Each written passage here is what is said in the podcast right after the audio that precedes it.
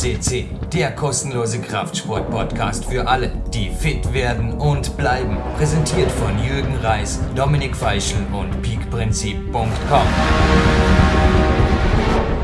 Jürgen Reis wieder live on tape für PowerQuest in deutscher Sprache. Wir kommen gleich noch dazu. Und wieder am 14. Juli, genau wie letzte Woche, gute halbe Stunde später, Mark Hamann, Kaffee genossen am Trainingsbalkon mit Top-Aussicht auf den Sentis. Habt ihr dabei die Thomas Wolf-Übung an den Bänke rings vorgezeigt und ja, ein wenig erholt, wenig frische Luft geschnappt.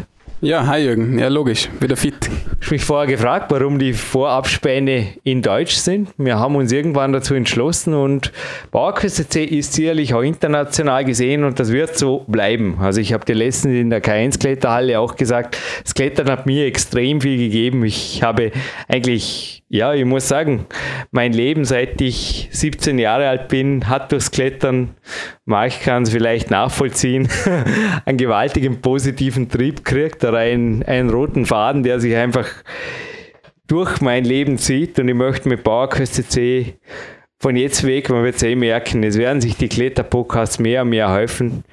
Ich möchte mit PowerQuest C dem Klettern einfach was zurückgeben und ruhig auch in den Vor- und Abspänen auf Deutsch. Aber klar werden die Hauptteile primär Englisch sein, weil die Klettersprache ist Gott sei Dank inzwischen Englisch. Hätte man Französisch lernen müssen, übrigens in den späten 90er, 90er Jahre, wo wir gesprochen haben in der letzten Woche bei Magnus. Aber ich glaube, Marc, mit dir ab und zu am Vorabspann zu moderieren hier für PowerQuest C ist drin, oder? Ja, ist immer wieder Freude für mich ja. und in Deutsch viel leichter, vor allem für mich. Ja, also ich denke, man darf hören, woher wir kommen oder woher wir gekommen sind. Österreich. Und ja, es war damals wirklich noch Französisch übrigens die Sprache, die den Weltcup regiert hat, nicht nur der François Legrand. Und der heutige Studiogast, ein bisschen ein spezieller Fall ein bisschen ist untertrieben, oder? Er hat absolute Sportgeschichte geschrieben, muss man sagen, drum auch Platin. Er war bereits einmal hier und er war bereits einmal hier in Dormen. Dieses Mal habe ich ihn via Skype interviewt. Daniel, Danielo, unter verschiedenen Namen bei Google aufzufinden, Boldirev, Bolderev mit Y. Was ist dieser Mann? Du bist ja achtfacher Staatsmeister. Ja. Ja, genau. Mhm. Und Klimmereigesellschafter für dich inzwischen oder immer noch? Also Danilo ist einer, wo das Speedklettern echt auf eine neue Ebene gebracht hat, vor allem durch seinen Input als Leichtathletik-Athlet, hat da sehr viel ähm, neue Ansätze gebracht und sagt, was eigentlich möglich ist, wenn man wirklich ähm, wenn man wirklich Profisportler ist und 24 Stunden für das lebt. Ah, Wahnsinn, hat glaube ich irgendjemand im Fußball gesagt. Übrigens hat man gestern zufällig in der Kletterhalle ein Trainingspartner erzählt, wer Fußball-Europameister geworden ist, drei Tage später. Ich hatte Interviews zu machen. Ich hatte ganz einfach keine Zeit. Das hat mich nicht interessiert. Aber natürlich, die zehn Hundertstel, die er da, wann war das, 2014 in Gisho abgenommen hat, dem Tschechen Rosalibo, lauter so leichte Namen heute. Die haben ihn natürlich wirklich zu einem, ja, ist ja eh schon im Guinness-Buch? Im Gegensatz zu Magnus. Der muss sich noch arbeiten über den kleinen Finger. Ja, der Weltrekord für 5,6 Sekunden, der hebt jetzt schon eineinhalb Jahre oder zwei Jahre fast. Verrückt, ja. Verrückt. Und wenn man bedenkt, dass das eine Weltrekordzeit ist, in der er sicher noch nicht 15 Meter hochfliegen. Mal in der K1 ja, können Sie sehr ausprobieren. Da ist die Originalroute drin, oder? Ja, genau. Das ist genau die Tour, die ist genormt. Die ist überall ist genau. dasselbe. Auf alle Weltcup das gleiche. Das sind drei Meter in der Sekunde, das kann man sich ungefähr vorstellen, wie, schnell das ist. Wie ist das eigentlich? Ich bin auch kein Speedkletterer. Wie ist das für die Bedingungen her? Wird da bei der WM-Wand, müssen die Griffe gebürstet werden? Braucht es da spezielle Luftfeuchtigkeit, der Temperatur von bis? Muss der Veranstalter für irgendwas bürgen oder wie? Also so weit sind wir noch nicht im Sport. Das, das, so, das, das Seil ja alles ist ja auf 5,6 Sekunden. Also wenn man das, das ist ja fast schon Fluggeschwindigkeit, nicht Klettergeschwindigkeit. Ja, jetzt zu der horizontalen ist natürlich sehr langsam, wenn man das mit so Sprint Sprinterzeiten vergleicht, aber in die vertikale logischerweise sehr schnell, ja. Ähm, aber sie haben jetzt eher mal versucht, um die Rahmenbedingungen halbwegs ähm, in den Griff zu bekommen. Das ist schon gar nicht leicht, was die Rauigkeit der Wand betrifft, die Rauigkeit der Griffe, dass immer die Griffe immer genau gleich sein. Das macht sehr viel aus. Macht eine spezielle Firma oder es steht ja nur FSC drauf? Sind die genormt?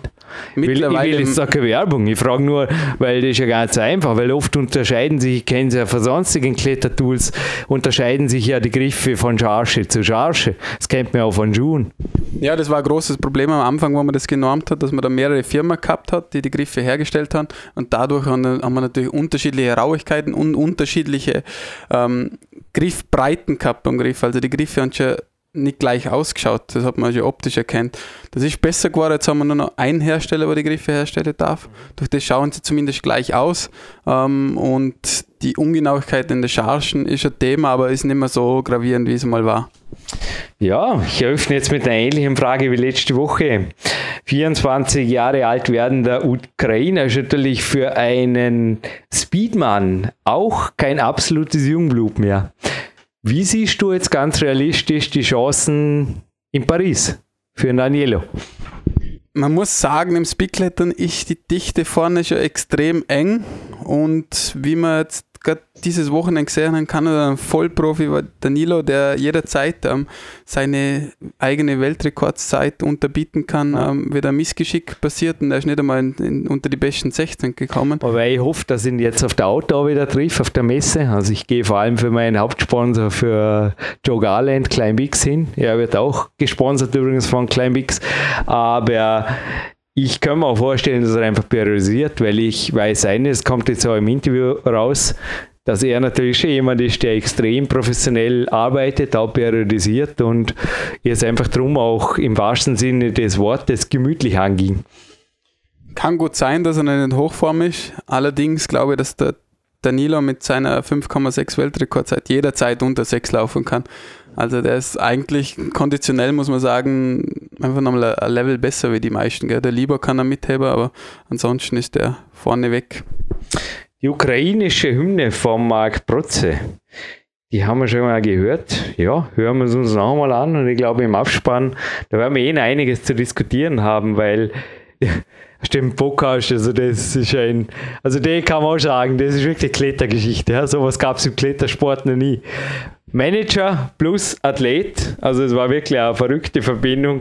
Ein Sergei in äh, Portugal, richtig, irgendwas war da mal Fußball, interessiert mich nicht. Ein Danielo in der Ukraine und die gemeinsam zu connecten, hat mich gewundert. Also Skype, da bin ich eigentlich, die, die, die habe die hab ich auch gefressen, weil da immer wieder was ist mit der Verbindung, habe ich gar nicht gern. Aber kann ich gut zwei Handys in der Hand oder was weiß ich, habe ich nicht einmal. Aber Sergei Ivanzov und Daniel Bodirev. Und es war ein cooler Wintertag. Da habe ich in der K1 irgendwann vormittags gesagt, heute muss ich Gas geben. Ich freue mich nachmittags schon so auf das Interview. Es war ein, ein B-Trainingstag, weil es war wirklich ein Tag, der grau, grau, grau, grau in grau war. Und irgendwie dann nach dem Interview war er einfach nur noch geil. Freuen wir uns auf einen coolen Podcast und hören wir uns im Abspann, oder? Ja, viel Spaß, ja. Das ist echt gut.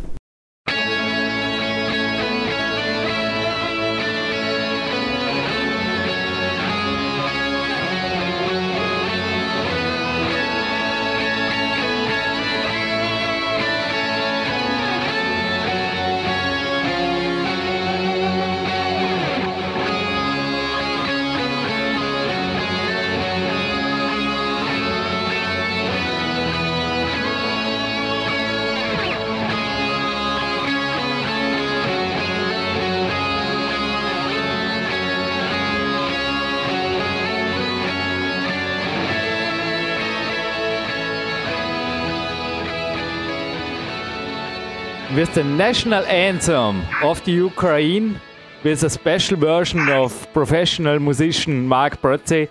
Jürgen Reis is standing here in the studio welcoming Daniel Bolderev, the world champion in speed, and his manager Sergey. I mean, it's incredible. Sergey Ivantsov and Bolderev Daniel in one show.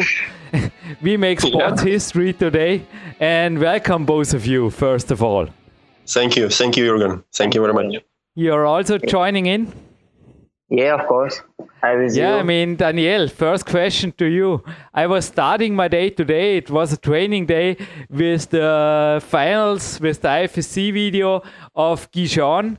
I mean, you made world sports history by defeating Stanislav Kokorin, and you were not only becoming the world champion 2014, you became 0.26 seconds faster than the speed champion before and made really yeah you made the overall record in speed.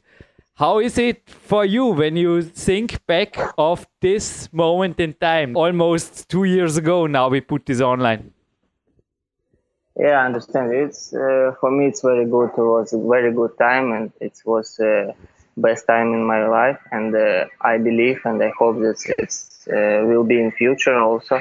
But in this year when i was uh, in 2014 when i was world champion and world, world record holder i also win world cup uh, overall. And it's three very one of the uh, best ground in our sports in rock climbing because uh, never uh, sportsmen, for example, China sportsmen or Russian sportsmen, never uh, win uh, three grands. It's, for example, World Cup, uh, World Record, and World Champion.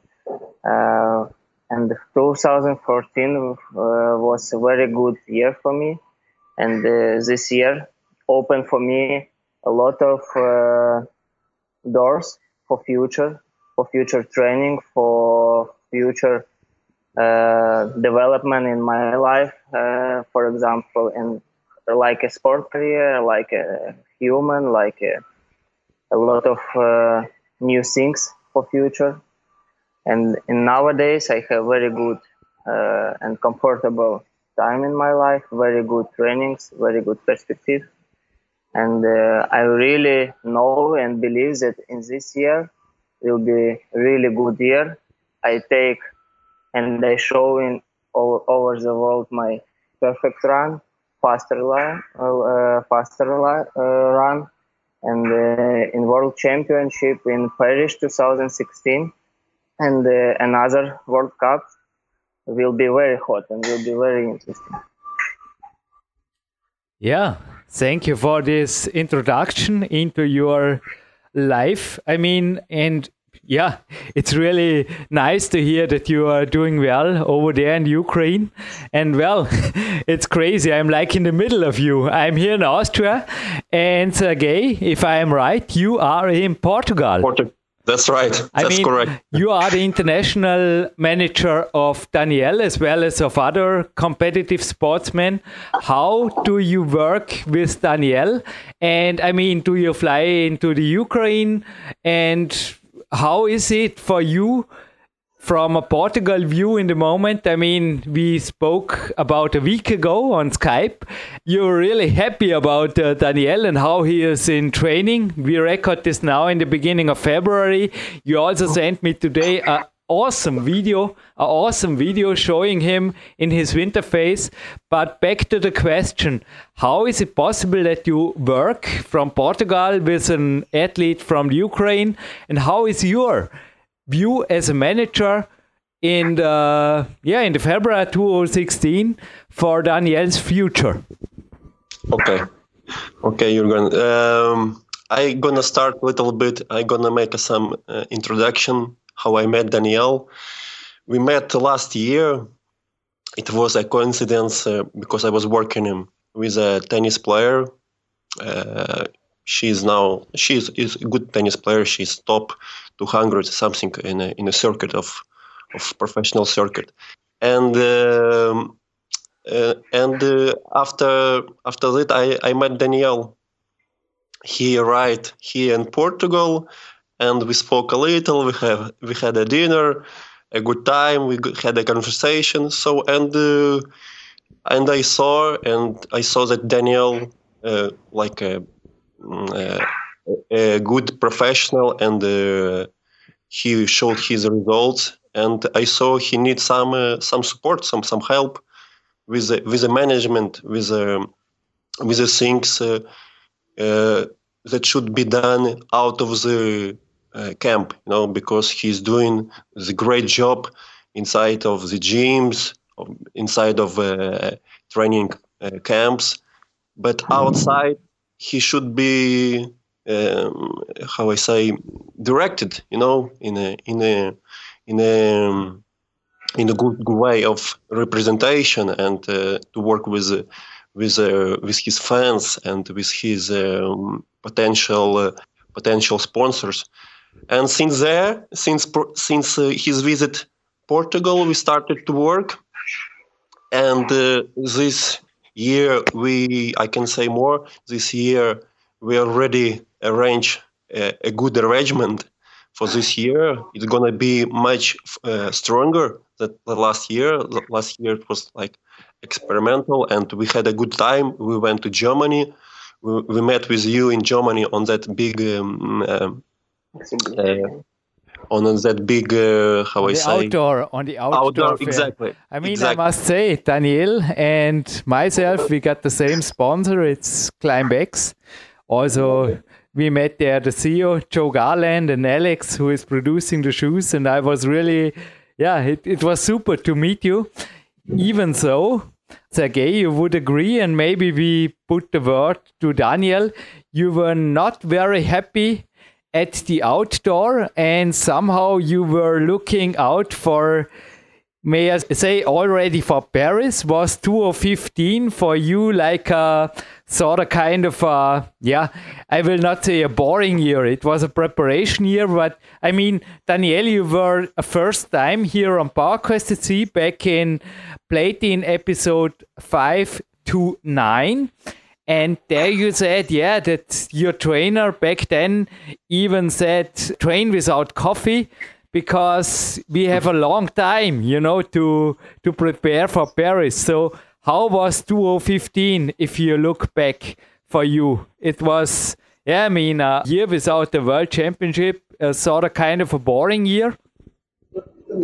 Uh, you, I'm not understand it. A bit. You asked me about last 2015 year. So the last year, year, the last year. How was the last season for you? Ah, last, if you look back year. now, because we met in summer in Friedrichshafen, and to me. Yeah. You looked not really happy. You became second of a competition before. Yeah, yeah, yeah. And you said, "No, I'm a champion." I wanted to congratulate you. You, you didn't want me to congratulate you because you said second place is nothing worse. I'm a champion. I only go for number one. It was for me also Yeah. a wow. It was a hard moment in a positive way, but it was a hard Yeah. moment because I was looking into the eye of a real champion. Yeah, I understand you. Yeah. Uh, last year, 2015, was for me really hard, but uh, when I think when I so, uh, think about this year, I decided that this year must be for me. This competition and this result, second place in European Championship, this five star, must be for me in my life. Yeah, it's very hard. Uh, was for example when you training and make world record in the training and uh, you know that you can be one number one and make new world record. For example, unofficial in China, 558 but uh, you made uh, false start in Chamonix and uh, you took second place. And first time, first one, two months is hard, but after this, uh, mm, you understand that in future you're only 23, and in future you have uh, a lot of competition, and uh, I find very good motivation for this, uh, to 2016, and uh, in 2015 was hard time not for example competition was hard time because i'm exchange city because i'm from donetsk. In donetsk i had very good family. For example family it's my sport family. It's good uh, coach. It's good uh, doctor it's uh, very good atmosphere very good condition for training and i exchange city for example uh, it's city odessa and it's uh, was for example it was uh, hard for me. Not for not competition. Competition was hard also, but hard exchange city, exchange my uh, everything, condition training, coach, uh, time, uh, my life exchange, and this was hard because I must preparing. I must be first. I can be first, but a lot of things, a lot of not comfortable every days was very hard for me. And uh, I go, I went to the European Championship with not good mind. Yeah, I understand that I can be first, but I make first start not because I was not so strong or not so speed, because my mind was uh, not so free. That's why I take second place. But really, after two months, uh, I understand that it's life. Really, it's, I I read a lot of uh, a lot of books.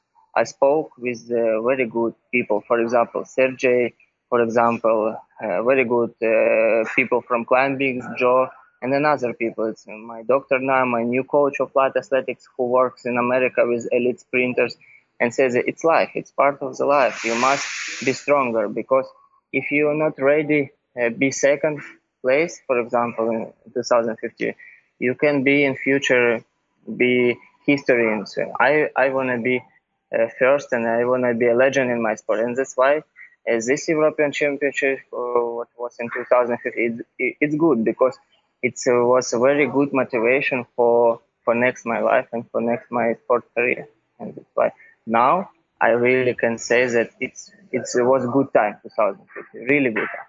This time, who uh, what helped me for new uh, my era with my future sponsor, with my manager Sergey and my team who helped me now.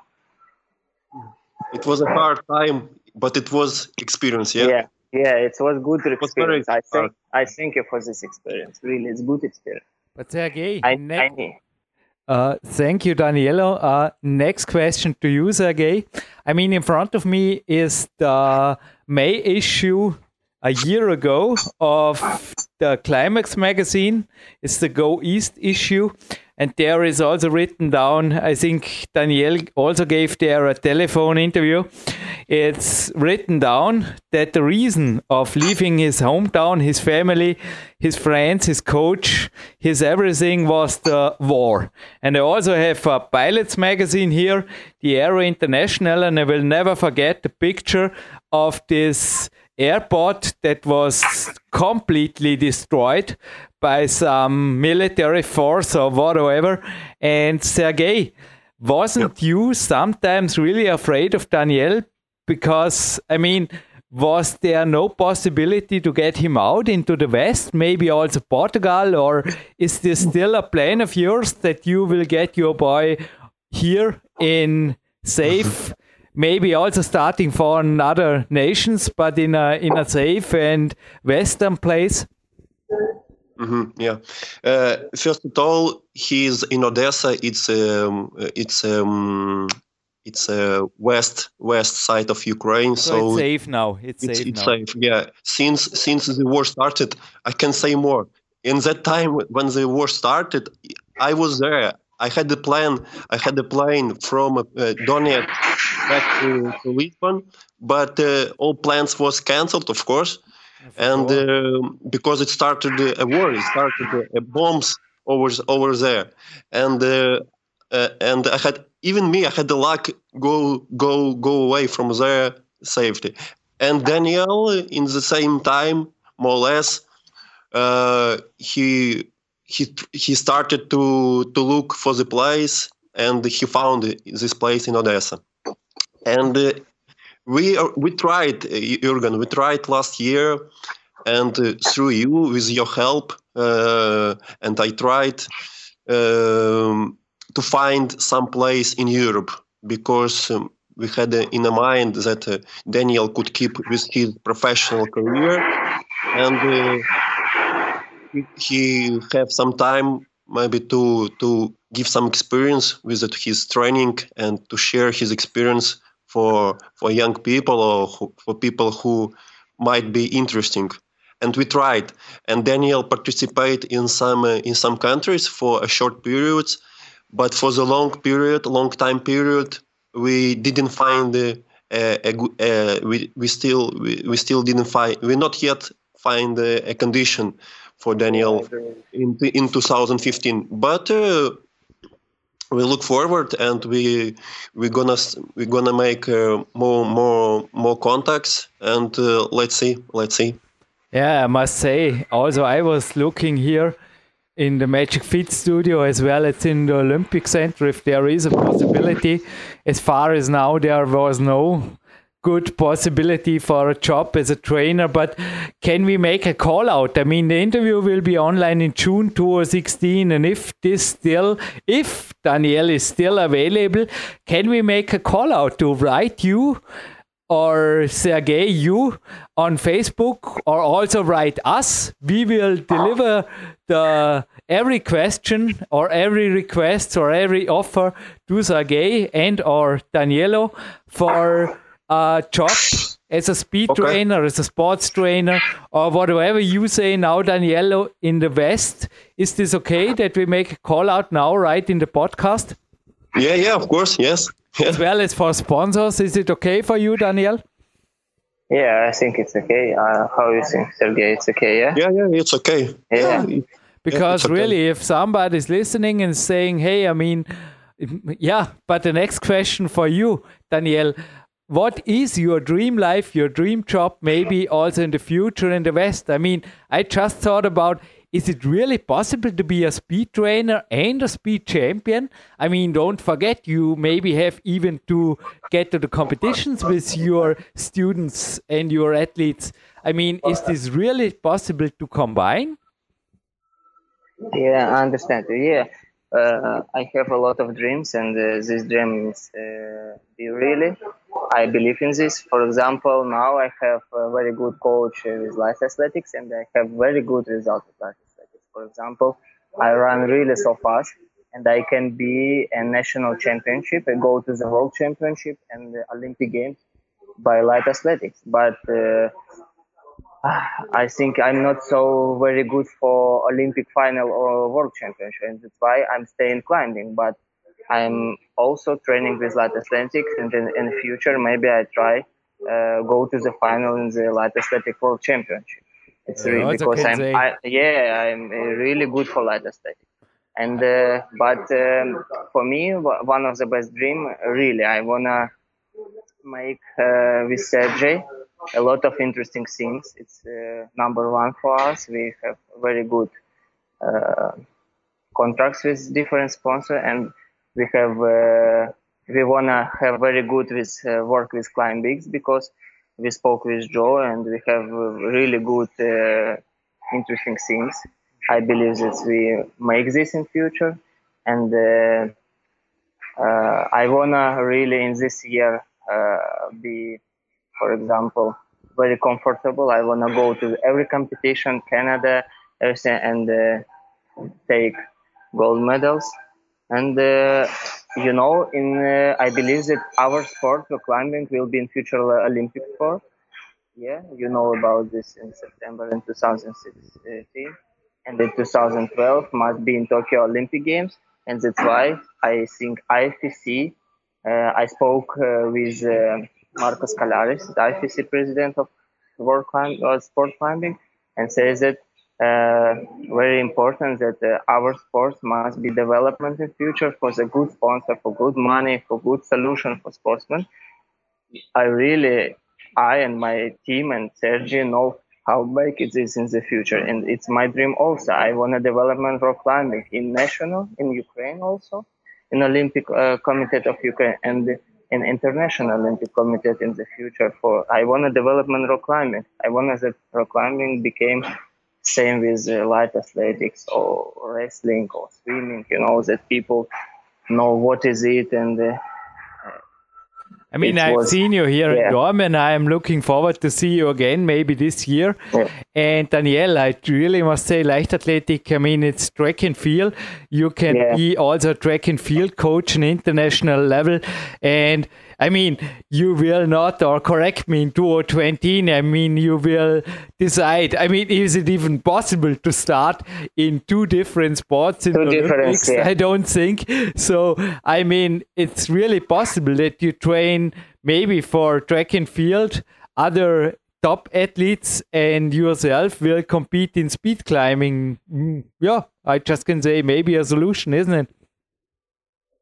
Yes, uh, if you ask me about possible this in future, take part in uh, both uh, discipline, for example, light athletics, 200, 100 meters, and uh, rock climbing. If you ask me about this, I say that yeah, it's possible. Wow, yeah, cool! So you will be really maybe the user, the Usain Bolt in fast. speed climbing and running, named Daniel Boldyrev.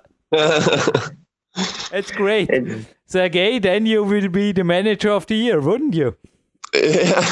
Both yeah. maybe both maybe on Hawaii or somewhere in a in a luxurious villa or something. Uh, no, no, cool. no. We are very me and uh, uh, Daniel. We are very simple person. So Sorry, me too. Yeah. I'm just yeah, like here. like you. So we yeah. we have to thank the people who yeah. give some um, some grants for what we, what we do. So it's it's okay. but I mean, really, with 24 years, you're becoming this year. Future is on your side. But Sergey, if allow me the next question, right to Danielle. I mean, your training, Sergey, you sent me the video today. You look absolutely awesome, Danielo, super fit and I have seen you this morning training. You, you psyched me up for my own workout. It was a crazy training with barbells, making dips and chin ups, and also, yeah, surrounded by beautiful girls. So, uh, professional sports life like it should be. How are you training now? How is your day and your week structured? And I mean, I uh, think Sunday is this still your own rest day? You are taking the time for the interview now for me. Yeah, yeah, I understand you. Yeah, the video was great. I'm really happy that this video, like uh, you say that it's video good. Thank you very much for it. And uh, yeah, Sunday is my rest day. Now I'm swimming pool and sauna because I'm really tired because uh, every day I have two training in a day, in the morning and in the evening, and two days in the week I have three trainings in the, in the day. Uh, and for example, uh, my training it's uh, a lot of uh, it's in the morning it's light athletics. Yeah, it's a lot of runs, different runs. For example, it's 100 meters, 200 meters with hurdles, with a lot of jumps, with grids, with lifting gym, with jumping, a lot of and now I go to rest. And in the evening, I have really hard training in the speed wall with different uh, equipment, with different some level of uh, power, for example, speed, no speed, or for example, for endurance, a lot of different, and uh, for techniques, for balance. And after this, I, I make uh, gym for the, my uh, second part of my body, for hands, for shoulders, a lot of really hard training now, but for power and for power endurance, it's really hard.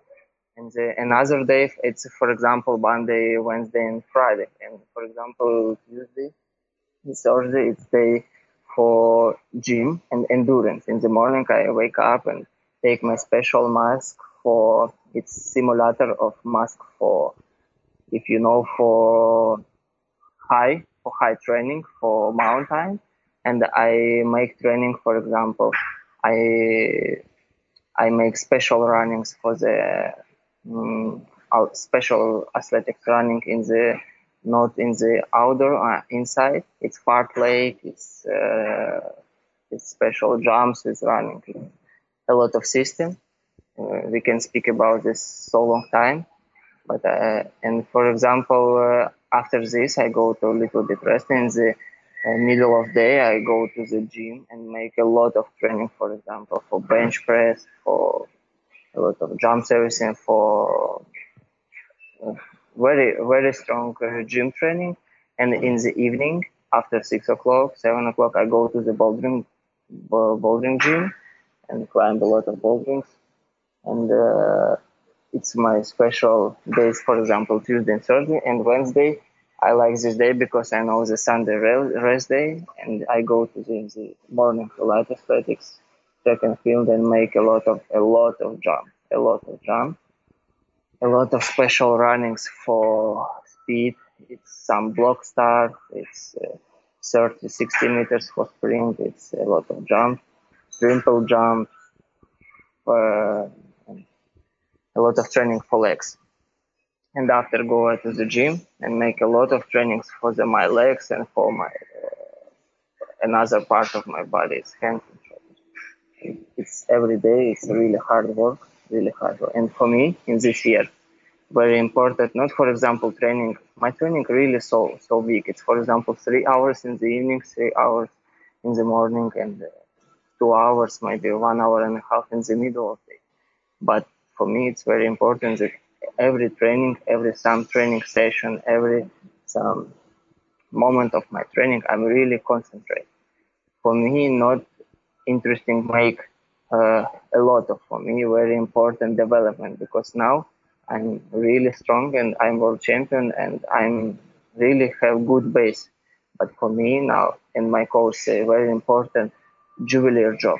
Juveler. I must be concentrating in one of the best uh, exercise who helped me for my better speed, for my world record, for my endurance. And this is very important. And I concentrate in this. And uh, now in uh, in March, I start make a lot of in gym and track and field. Only little bit, 30% of my training uh, was will be, for example, track and field and gym. And other, I start a lot of climb, a lot of climb with special weights, with special equipment. I'm training two training in a day. I make a lot of a lot of runs, from 50 to 100 runs. Very clean runs for me. It's very important because if you if you will be world champion, if you will be one of the best, you must make clean runs, only clean runs, only only fast and clean runs. And it's my future training for the March and April. I mean, I just can recommend your first podcast here. And Daniel, I think you are now in the sauna, aren't you? Oh, what? What? Sorry. You, you are, are now relaxing on a swimming pool or in the sauna. You're doing. Yeah, yeah, yeah, yeah. It's yeah. cool. it's really cool. One man out of the sauna, the other in Portugal from the sun. I like this interview. Yeah. I'm in the middle here in Austria, but Daniel, you spoke about seven hours training six times a week and 11 hours 11 to 12 hours sleep. I mean the normal sleep at night additional sleep in the day. And i got you right now that you now even train three times a day up to eight hours a day. Were there three sessions? Yeah of course three sessions. First my session uh, i'm started eight hours you okay. exactly. Yeah to 10 to 10 I go to little bit rest, little bit uh, breakfast, and from uh, 12, from 12 to 3 hours, 4 hours maybe, I go to the gym, make gym session, and after from uh, 6 in the evening until 8, 8.30 in the evening, I make a bouldering, bouldering session and little bit gym session also. And, and in future, uh, I have also training in yoga, one hour. Now I find very good coach and from maybe after one two week and start yoga also.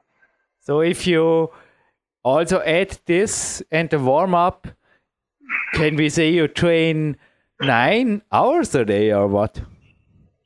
Uh, but nine hours it's only when i training uh, tuesday and thursday.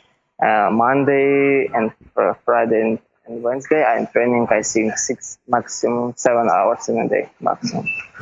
Only yeah but it is unbelievable that you recover that fast. I mean, how are your sleeping habits?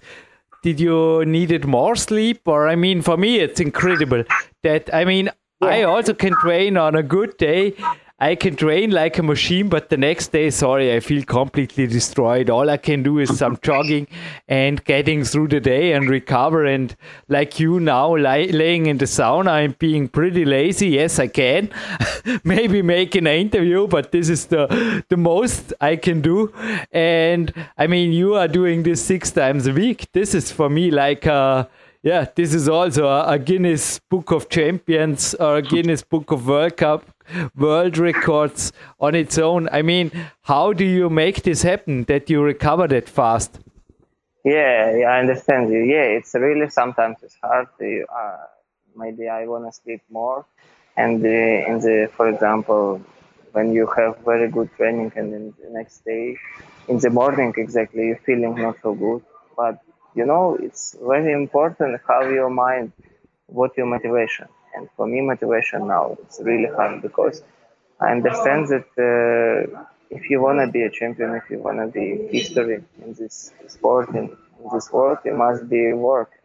For me, very important uh, how I have things before. Yeah? You know, because it's it's really a big practice. I know that, for example, you have very good physical condition, but if you haven't good mind, you have not good training. Yeah, you understand. But if you have good mind, if you really motivation, if you will be not good recovery, if you will be not good physically, but if you have very good motivation in mind, uh, you can make very good and uh, long uh, long uh, trend. And for me now, I really have every day have very good. It's it's big help for me because yeah, I'm tired every day. Yeah, I'm not good recovery. But how long? Back to my question: How long do you sleep in the night, and how long uh, during the day? Uh, I'm sleep, for example, from 10 o'clock, maybe from 9 in the evening to 6:30 in the morning. It's I think it's eight eight hours, maybe nine hours, and uh, I'm sleep uh, in Monday, and, uh, Wednesday, and Friday. I sleep from twelve to three o'clock, three, and it's it's one day. It's I think uh, eleven and twelve, maybe ten, sometimes ten. I think ten. Eleven and twelve it's very good, but I think 10, 10 is my stability sleeping in the day. And a last question, because afterwards I have a question to Sergey, but last question yeah. to you. You said after your first session, you have a breakfast. So is the first session powered by coffee or how do you i mean are you drinking coffee now? And a, just a little bit of question but your nutrition give us an overview. I think you need a lot a lot of fuel. You yeah, can't do this on caffeine. It's impossible. You would die. I understand you. Yeah i'm really like coffee but uh, three months I I didn't drink coffee because uh, I decided coffee for me it's not so good. But I know that a lot of doctors in all over the world say that coffee is good. I like coffee, but you know I I have very good nutrition, and in this nutrition I have, for example, beta-alanine, caffeine, creatine, uh, uh BCA, and for me it's better than coffee now. In the I'm morning. Yeah, for example. But yeah, sounds yeah. good. Sounds good. I've tried something yeah, but, similar. But, yeah. but, but you know, it's very important. For example, yes, Monday, yes. Monday, Wednesday, and Friday. If I go to light athletics, I know that light athletics will be training three hours. It's two hours run and jumping, and one hour gym session for the legs. And that's why I make little bit uh, uh, breakfast, little bit and nutrition. And for example, Isoflex, it's protein very good. Isoflex very good for sport before and nutrition and little bit meals. For example, it's eggs or you know muesli and go to the gym. But Tuesday, Tuesday, Thursday, and Saturday, if I know that my training will be in the, uh, I go to the street and outside, for example, yeah. Uh, I I only may I only eat little bit nutrition. Go my my training one hour, one hour thirty. I get back at home, make a shower, and this, after this, and make good, very good breakfast.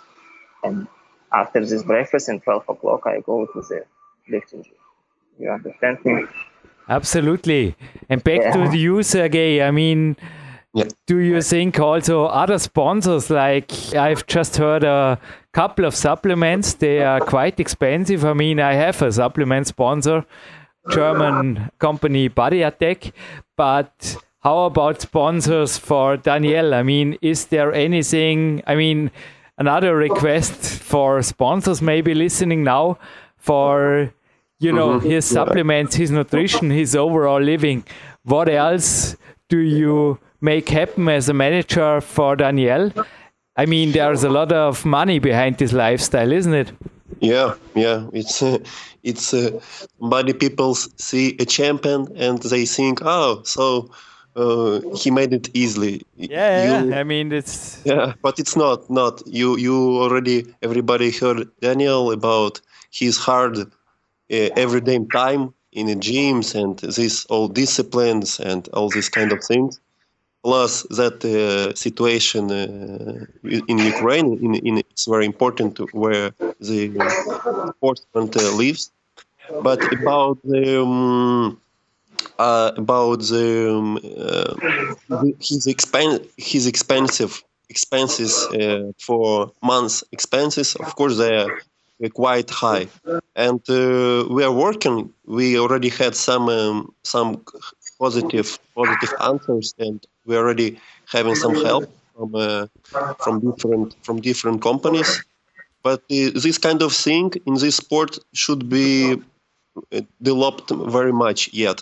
So uh, I'm trying to to make this context and uh, to make uh, these small habits habits that people are gonna start to understand understand his life and understand his needs and uh, i'm working on it i'm working. But it's um, it's still uh, uh, this this sport climbing it's still um, not very much um, uh, um, it's not gives very much trust to the because uh, in the world uh, it's too much sports like uh, like tennis, like uh, another sports, and uh, climbing it's still not very popular. So uh, sponsor sponsors are not very open we are open. Daniel uh, are very open, and he he likes this kind of things. He is very open to the people. He likes to work with the people, and we are always open for any proposals. We are always open. I guess I can say a second time there is a professional presentation also in PDF format, and all sponsors interested, please email in to PowerQuest to see we will make the contacts happen. But Danielle, I mean, other climbers are often sponsors like me also or supported by climbing also training companies like Lapis Holds or also I use the Turntil burn roller here or the Beastmaker board or grip balancer and things like this. I mean, exact question to you and your training. Are you using the tools normal climbers i say normal climbers sorry don't get me wrong i mean for me i am a lead climber as you know and also in here in europe the big disciplines are. Also it is reality. I mean the interview of you in the Climbx was great but it was the one and only speed interview of you I ever read in a international magazine for me in a german magazine.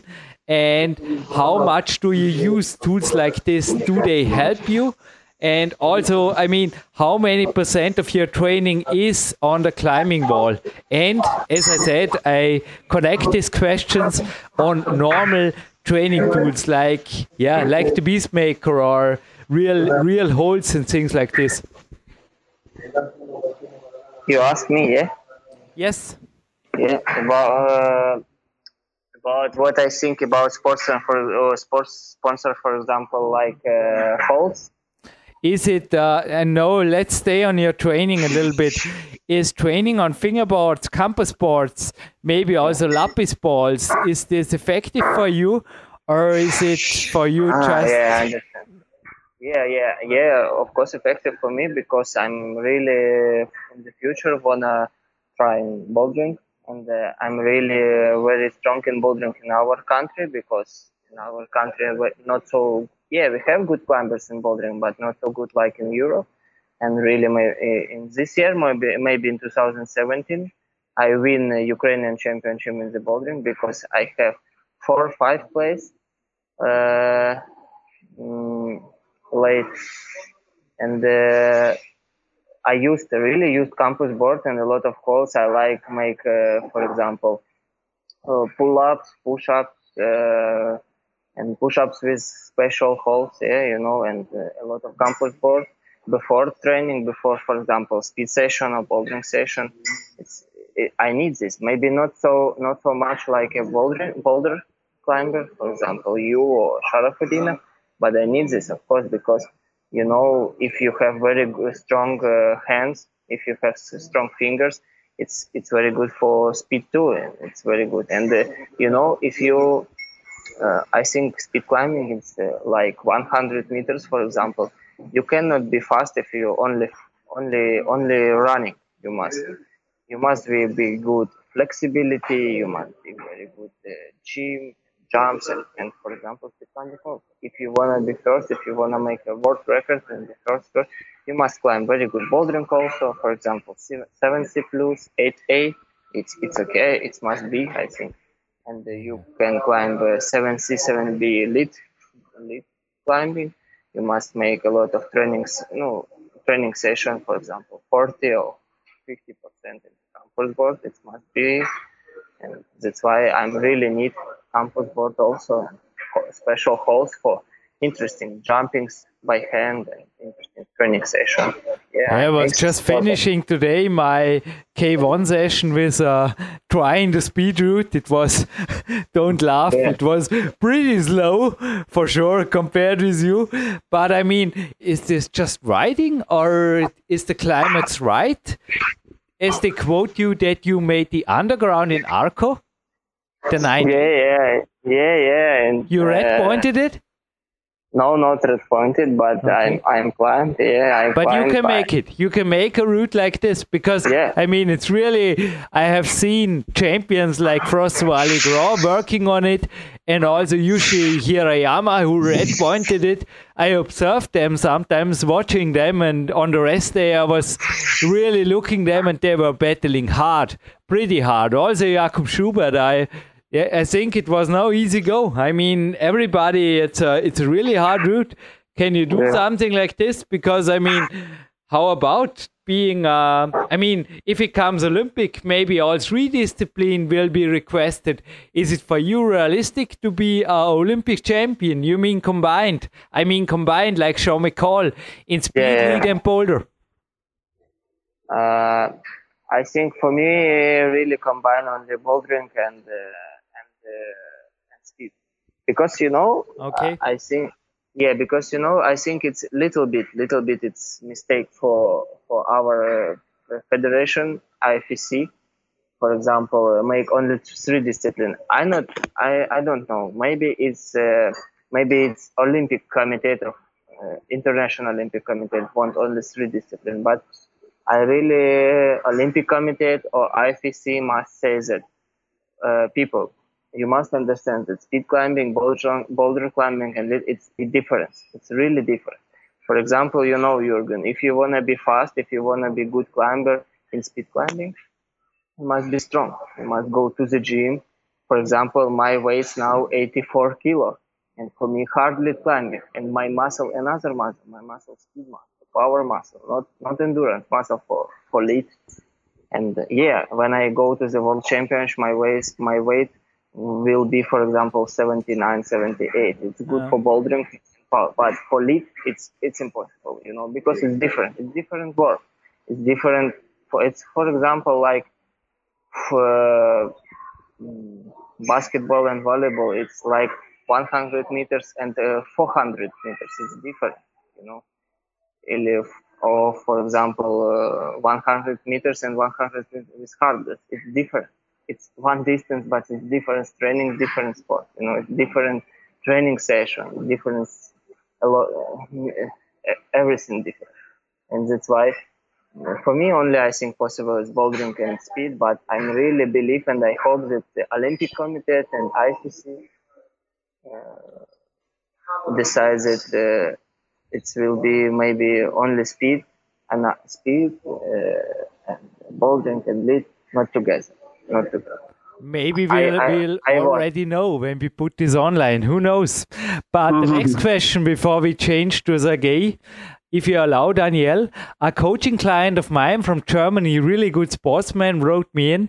He is in about the same weight class as you, a little bit lighter, but also a little bit smaller. I mean, you are 190. You are really a big man for a climber. He wrote me here a question. Jürgen, please ask Daniel for is it possible to reduce the weight without losing the power? He said that in the gymnastic exercises like handstands and chin ups and dips, he gets stronger, but he is losing his power every time he tries to get down with the weight with the normal exercises he is doing in the gym, like the Olympic lifting and the bench press, etc.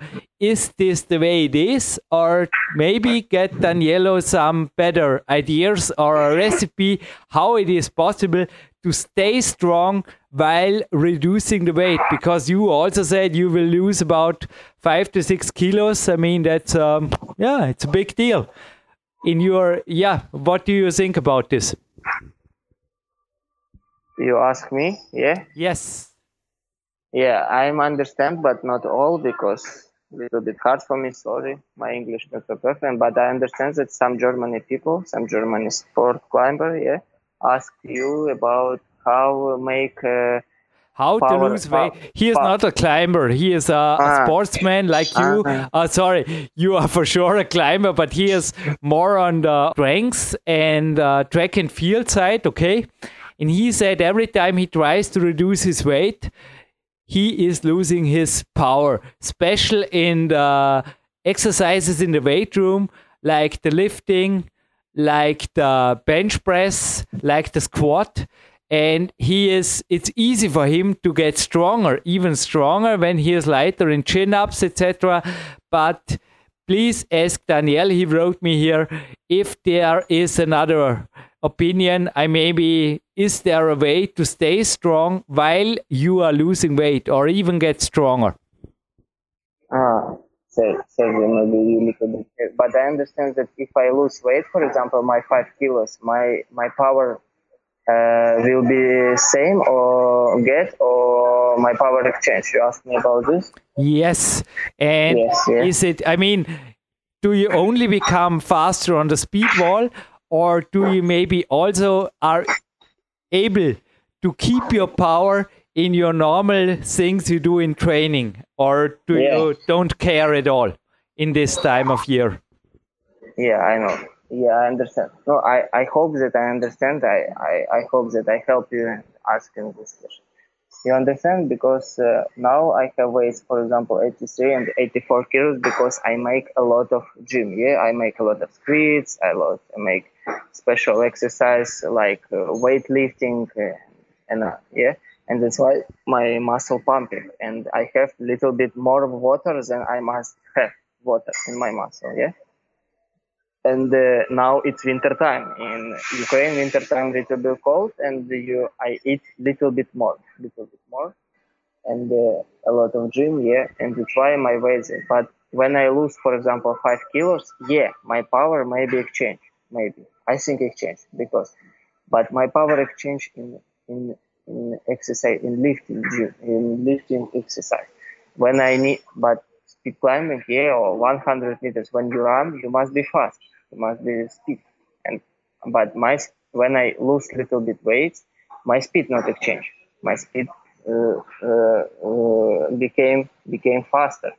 That's why because my my power condition my power training I will be exchanging my speed because and that's why uh, I'm not I'm not uh, I'm not afraid. Yeah, little bit power uh, less, little bit. Yeah, for example, I can make squid with 200 kilograms. Yeah, uh, before world championship, I can make, for example, 140, 50. But for fast, it's for fast, it's not exchange. Yeah, you know, uh, I will be fast. I will be fast. I can run five, 540, 530. And that's why I'm not afraid about my my power.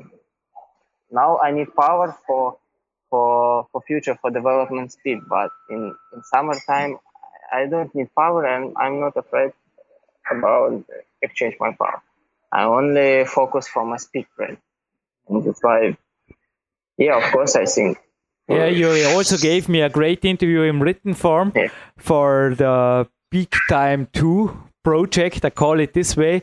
And you also wrote about your periodization. I mean, also this year, I think two months before Paris, you will taper back all your training beside the climbing and just focus on speed climbing, aren't Yeah, you? yeah, Yeah. Yeah. And I mean, Sergey, a question yeah. for you when we speak about periodization. Let's speak about life periodization. One of the last questions in this interview, you gave me an hour, and I mean, it's only one rest day for Daniel, and also I have to train afterwards on. It's another, yeah, it's a, it's an on day for me. So we have I have Sunday shift. Daniel will start tomorrow his Monday to Saturday shift, which is for me unbelievable. But again, if you look into the long time career, also the whole life balance career of Danielo, I mean, he is pretty young now. How long do you think realistically can he be on top? And what's afterwards? I mean, I hope you will get you will stay together, maybe even make a company or something like this. I always, you know, yeah. I have big dreams for everybody. You know me. How do you look into the long-term future of you and Daniello? Yeah, uh, Jürgen, you, you know, in nowadays in in um, in this new era, this sport, I can say from my experience, the even other sports, they are the sportsmen are live I say live in the sports more time than uh, than like 10 years ago. For example, in tennis, you see tennis players who lives like 30 something old and they are still playing. So in a in a speed climbing in a, in a climbing in, in, in climbing it's uh, it can be the same the same thing. Uh, he can make his career uh, like for more 10 years. He can be professional professional uh, professional climber and and a holder. Of course the youngest people are stronger. They have um, more more more motivation to take out uh, the, the, the winner. But uh, i think uh, daniel have a, a big still have a big a big a big um, a big uh, big destination to make. It's still still still a, a, a, long time have in front of him in a in a in a camp in a competition. And um, what i think about um, another things of him. He can uh, start start to make to make some participation with with some uh, near the federation because i think his experience and his uh, his thoughts might be interesting and might be use, useful for for for for, for federation for people who are trying to organize things. Uh, so I think uh, in this direction we gonna work. For sure. I mean, I just can say I'm 39 and even almost 40 when this goes online and i'm eager to compete this year again even you though yes. only on a, on a national level but i am living as a professional and danielle also for you i mean you talked yeah. about other discipline next or one of the last questions to you before we let you finally rest in the mm-hmm. swimming pool and the sauna you cannot use now with the phone. But how do you look into your future as a sportman? I mean, you spoke about track and field, you spoke about bouldering, you spoke about a lot of disciplines beside the speed, because the speed, I don't know.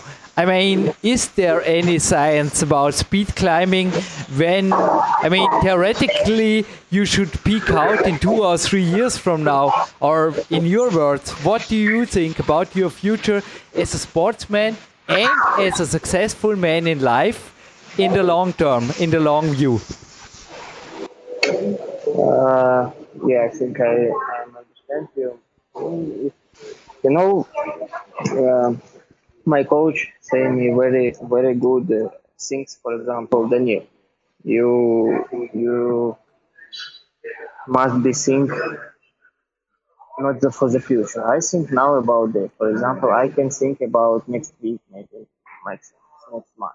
You know, I cannot uh, can what happen in the after five years. But uh, if if for example, ask these questions about sport, about the future sport, I think uh, for me very important it must be uh, a sportsman, but development my uh, my another things. For example, now I start learn in a university for my future. For example, if I wanna be a coach in another country or maybe in this country, and for and learning for if I wanna be like how Sergey say uh, development federation and development our sport for Olympic Games.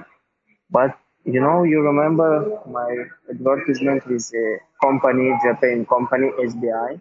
Yes, it's Japan very strong company, economic company, and this advertisement was uh, uh, one of the best in, in our practice in, in rock climbing, you know, because I not remember once like Adam Ondra, Schubert, who make uh, advertisement like uh, me, who make a Japan corporation very strong. It's a million company, and uh, this uh, advertisement now in Japan uh, have, uh, have very good uh, how it's uh, points.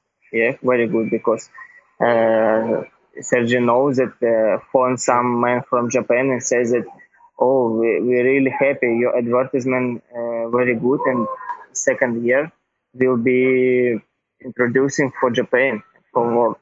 And I think you know, yeah, my my climb, my world record holder, motivation another uh, another people and another sport, for example. I, I believe that if I, I take a lot of medals, if I will be like Usain Bolt or Carl Lewis or or you know Mike Tyson, I think it's it will be interesting not only for for climber world. I think it will be interesting for another for another people another sponsor and uh, and I think and I believe that with Sergey we have a lot of uh, contacts with another people maybe Nike in future and Adidas. I think it's very it's it's possible. If we make a very good job and uh, we really motivate motivated with this Sergey and I'm motivated for uh, make very good uh, uh, our perform our performance and our things for for future our sponsors. And if I in future have a lot of gold medals, for example, five times world champion and a lot of world record holder like my friend from our country, it's like Sergey Bubka. When he win only one world champion, he have small contracts and nothing. But when he win, he won 10 tenth uh, world championship he, will be he was a star. And and i'm really think think about this. If i win a lot of world championship Europe, european championship i think it's uh, it will be very good for my future and will be for my career sport like and like sport and like for example marketing for sponsoring everything you know and very good for my country because you know in my country it's very it's very good. If you win a lot of competition it's, it's very good. It's uh, president of ukraine will in future will help help you and you can be a legend in your country.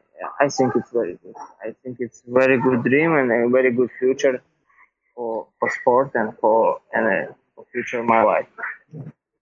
Yeah and i mean it's really i wish you all the best with this, we let you rest. But yeah, uh, last question to Sergey. Danielo, First to you, it would be my utmost honor to have you here, maybe also for the Austrian Climbing Federation, for a workshop here in Austria. Even though you should be, also I think you should be proud of the land you come from, for the nation you come from. You should be a legend. You are already a legend, yeah, but you should be much more honored from the presidents and also your country. And uh, Sergey, a last question. I think this is the job of a manager. A last question to you. Who deserves the thank you for everything he or you and you together? I mean, it would be also great to have some shows with you and Danielo, and I'm thinking about seminars and a lot of kind of things you could do together. But who deserves the thank you? Who is Team Danielo Boldyrev? And I mean, what are you looking forward for him? I mean, for sure, the world champion crown this year in Paris, but what else? Uh, I'm looking for him. Um, first, I'm looking that he he he he feels happy. It's like everybody wants, and um, I want that uh, I want that he have everything organized and he has no troubles on his on his destination.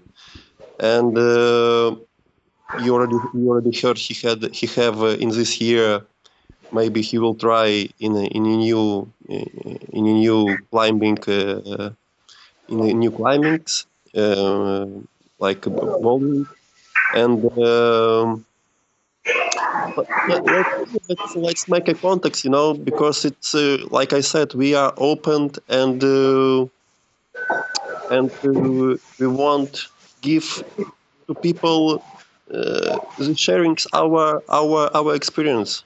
We want to that another people participate with us and cooperate with us.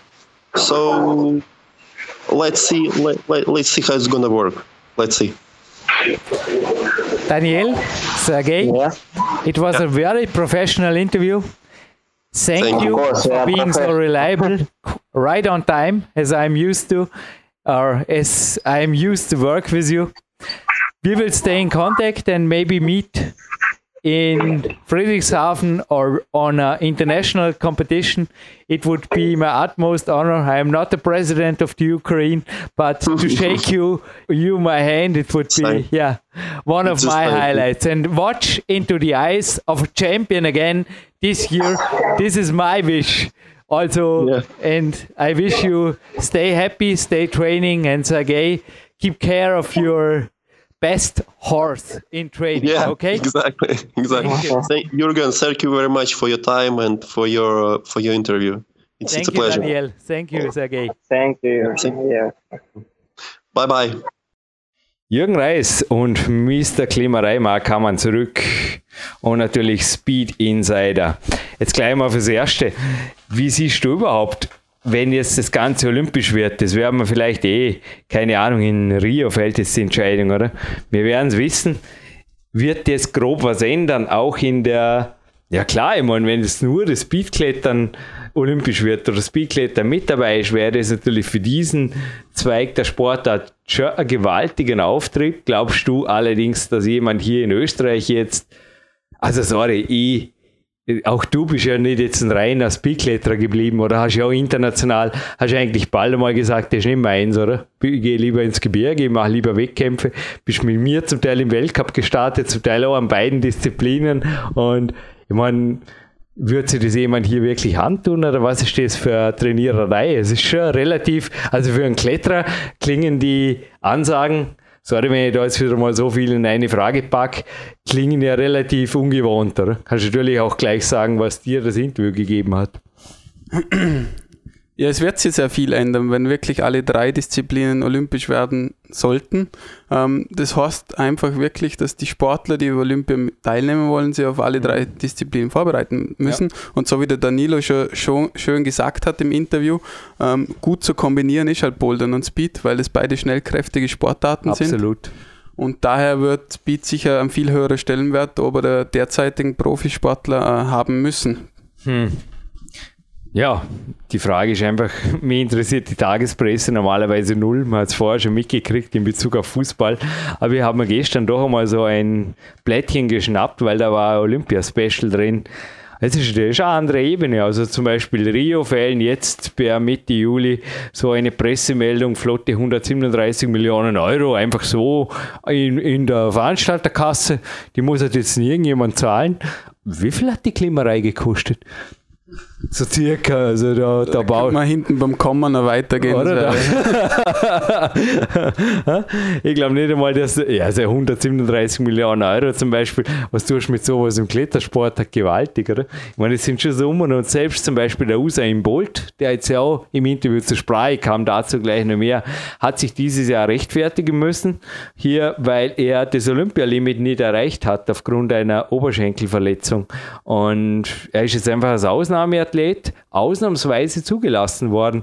Und da sind die Limits natürlich schon. Hat man da verbandsintern, ich meine, du hast ein wenig die Einblicke, auf jeden Fall mehr wie ich. Aber da schon diskutiert, was da die Kriterien sein könnten, dass man österreichische Athleten nominiert. Oder wird so früh, sagt man jetzt zuerst mal, hey, zuerst mal olympisch werden. Ja, in Wirklichkeit ist alles noch im kompletten Graubereich. Die wissen dann nicht einmal, wie der Kombibewerb nachher aussehen soll, ja. wie die äh, Einzeldisziplinen nachher wirklich ähm, umgesetzt werden, weil das hat es noch nie gegeben, ein Kombibewerb. Es war nur Herausrechnerei derzeit aus den drei einzelnen Disziplinen. Daher muss man mal erstens abwarten, bis Olympia okay gibt, dass wir dabei sind. Dann muss man abwarten, ähm, wie der IFSC sich entscheidet, dass das Format aussieht. Und dann in weiterer Linie kann man mal überlegen, bringt man überhaupt noch gescheite Kriterien bis dahin zusammen, weil das ist ja gar nicht mehr lang, wenn wir denken 2020. Keine Studie für dich oder für einen Athleten? Du bist ja als Trainer, als Kadertrainer, den Titel habe ich noch vergessen, hier tätig im Vorarlberg. Ich bezeichne mich ja oft als Trainingszeitmillionär. Was ich damit sagen will, ich habe nicht das Gefühl, dass ich mehr trainieren kann, was irgendwie sinnvoll wäre. Also ich regenerativ und irgendwann ist die Qualität einfach nicht mehr also es, ist, es macht keinen Sinn mehr, das merkt man selber. Und der Danielo im Vergleich zu mir, glaube ich, kann man schon sagen, trainiert vielleicht noch ja, das Doppelte.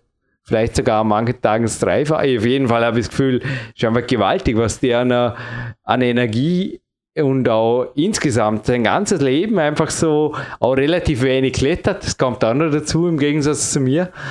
Würde ich du dir oder einem deiner Athleten so eine Woche, wie es jetzt der Danielo lebt, würdest du dabei begleiten oder kannst du dir sowas vorstellen, dass der so in Österreich Schule macht? Weißt du, ich meine auch inklusive Manager und auch, dass eigentlich sonst wirklich das Leben auf ein Minimum reduziert wird. Ja, es ist sehr leichtathletikorientiertes Training von ihm und ich könnte mir sehr wohl vorstellen, zum jemand begleiten, aber das muss man sehr bewusst sein, dass der ich habe das Glück gehabt, um einmal zwei Trainingslager mit dem zu verbringen zu dürfen und der lebt wirklich für diesen Sport und wirklich 24 Stunden dreht sich da nichts anderes wie um, ums Training Eben, ja. und der schöpft das komplette Potenzial aus. Ähm, das muss uns eigentlich verdeutlichen, wie viel Potenzial noch drin wäre im Klettersport. Ja, ich muss einmal sagen, ich habe mir gestern beim Klettern, du, die Haut ist durch, da ist ein leichter Bluterguss da bin ich einfach so froh, dass ich an so Tagen einfach Ruhe habe, morgens wandern war und dann den Scovitch-Podcast gehört habe und jetzt das Mikrofon halten darf nach dem Mittagsschlaf.